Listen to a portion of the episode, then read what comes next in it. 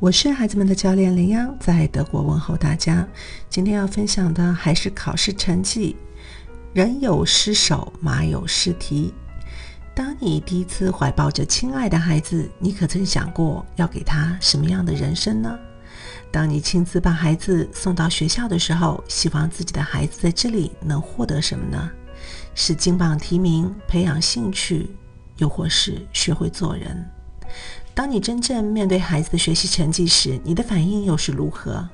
和最初的初心一样吗？父母要相信，没有哪个孩子会想要故意考砸，或者故意带差的成绩回家来气家长。每个孩子都希望获得成功，即使啊，不同的孩子他所表现出来的表现方式不尽相同。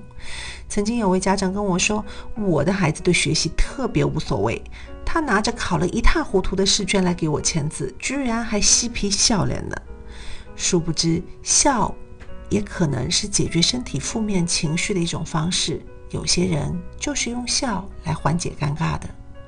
设想下，当孩子很忐忑地拿自己的试卷，不敢给家长看的时候，父母能有什么其他办法呢？我建议父母啊，坦诚相待，认真地和孩子沟通。是的。你这次的考试成绩不理想，我感到很抱歉。既然已经发生了，还是让我们看看解决方案吧。父母也可以分享自己小时候的经历，比如说，哎，我的某某科目一直都学不好，那时的我感到非常的沮丧。然后父母可以提出帮助的邀请，继续说，哎，我现在可以为你做点什么吗？这个时候，有些家长或许还会试图安慰孩子，哎，像是。但是你足球踢得很好啊，但是在这个当下是无法帮助到孩子的。长远来看的话，更建议家长和孩子一起去分析下，究竟下一步怎么做。针对过去一年的学习，都有哪些实际的进步，并且肯定孩子的每一个进步。你看，你现在可以做得更好了，你可以为自己感到骄傲。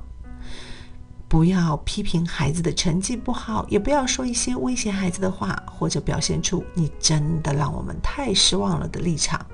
带着这些负面感受长大的孩子，长大后。都觉得自己各方面都不够好，无法发展出健康的自尊心。对于家长来说，我们应该更关注孩子每天学到了什么东西，而不是他们的弱点。我们想要实现什么样的目标？我们的孩子应该生活的比我们更好吗？我们是否又认为孩子取得好成绩恐怕是必不可少的？只有最好的人才能找到最好的工作。那么，孩子的天赋呢？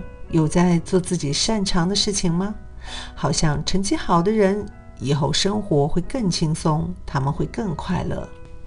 但是殊不知，幸福与好成绩无关。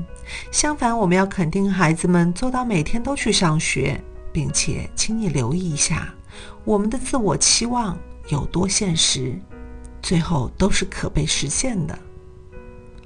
今日互动，当然期待孩子们都能取得好成绩，但是也希望家长能做一些反应练习。如果喜欢我的分享，欢迎点赞转发，谢谢你的宝贵时间。